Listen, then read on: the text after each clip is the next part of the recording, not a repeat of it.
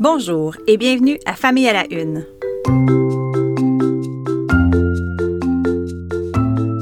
Ici Maude Goyer. Je vous présente en cinq minutes des enjeux liés à l'actualité qui touche la famille, la parentalité et les enfants. Bonne écoute!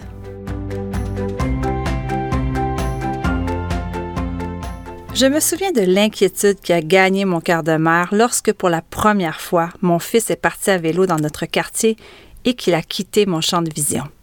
Je me souviens le voir disparaître dans la courbe au bout de ma rue et me dire à quel point c'était formidable et totalement terrifiant. Je lui avais donné la permission de se rendre au parc pas très loin de la maison pour aller rejoindre un ami en passant par la rue peu achalandée.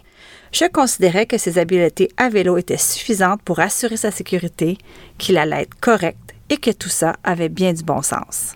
Il avait huit ans. Ça reste une sacrée étape. À Gatineau, cette étape sera peut-être un peu plus facile pour les parents.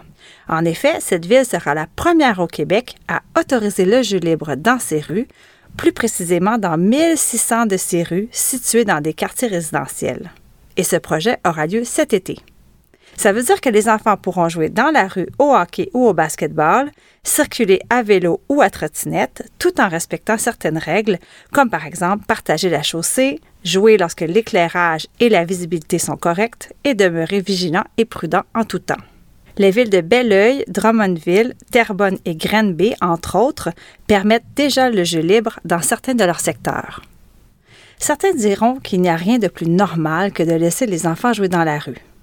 D'autres argumenteront que cela est dangereux. Après tout, disent-ils, les rues sont là pour la circulation et donc pour les automobilistes. Les enfants ne devraient pas s'y trouver. Pour ma part, je dirais simplement ceci. Il y a des enfants qui grandissent entourés de champs et de forêts. D'autres qui ont accès à une cour, un parc, une terrasse ou un jardin. Et il y a tous ces enfants qui n'ont pas beaucoup d'espace pour jouer, un balcon peut-être, et qui seront très heureux de rejoindre leurs voisins le temps de quelques rondes de cordes à danser ou le temps de disparaître du champ de vision de leurs parents à vélo au bout de la rue. C'est l'histoire de deux pères, Robbie et son mari, des Américains, qui amènent leurs enfants de 5 et 6 ans en vacances en train. Ils partent de Los Angeles et parcourent la côte ouest. Pendant le trajet, un passager, un inconnu, s'approche des enfants et se met à les interroger ont-ils été enlevés? Sont-ils bel et bien en sécurité? Puis il souligne aux enfants qu'un couple, ça doit être composé d'un homme et d'une femme. Les deux pères ont été pris par surprise et n'ont pas su sur le coup quoi répondre. Cela a ouvert la porte au passager pour déverser son fiel homophobe. Il a insulté le couple en les traitant de pédophiles puis de violeurs. Les enfants ont eu peur et se sont mis à paniquer et à pleurer. Quant à l'individu, il a été dénoncé, il a dû quitter le train, escorté par la police, et il a été banni de voyager avec cette compagnie. Même s'il n'a pas été mis en état d'arrestation, la police a déclaré publiquement qu'il s'agissait d'un comportement haineux. En parcourant cette triste histoire relayée par l'un des pères sur Twitter, je me suis demandé si les États-Unis n'allaient pas devenir un terrain fertile pour ce genre d'événement. Il faut savoir que dans les derniers mois, plus de 300 projets de loi visant la communauté LGBTQ ont été déposés dans une trentaine d'États américains. Et six ont été approuvés et votés dans six États, dont la Floride. La Floride, où les enfants ne peuvent plus prononcer à l'école primaire le mot gay. On nage vraiment en plein délire. Si on ne prône pas la tolérance, l'inclusion, la compassion, la richesse de la diversité, l'importance de la liberté à nos enfants, alors qui le fera? Si nous ne sommes pas des alliés, alors qui va calmer les peurs et les pleurs des enfants de Robbie et son mari?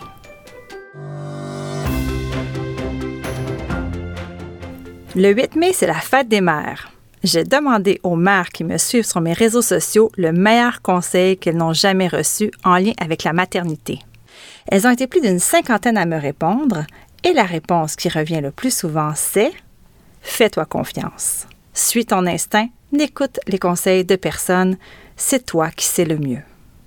Comme quoi, on peut multiplier les blogs, les livres, les sites, les émissions, les conférences et même les balados. Il n'y a rien de mieux que de faire confiance à nos propres habiletés et compétences. Parfois, on se trompe, on prend des détours, on s'adapte et on s'ajuste. Et je dirais que tout ça fait partie de l'aventure d'être parent et qu'après tout, c'est nous, les experts de nos enfants. Bonne fête des mères à toutes. Merci d'avoir été là et à bientôt.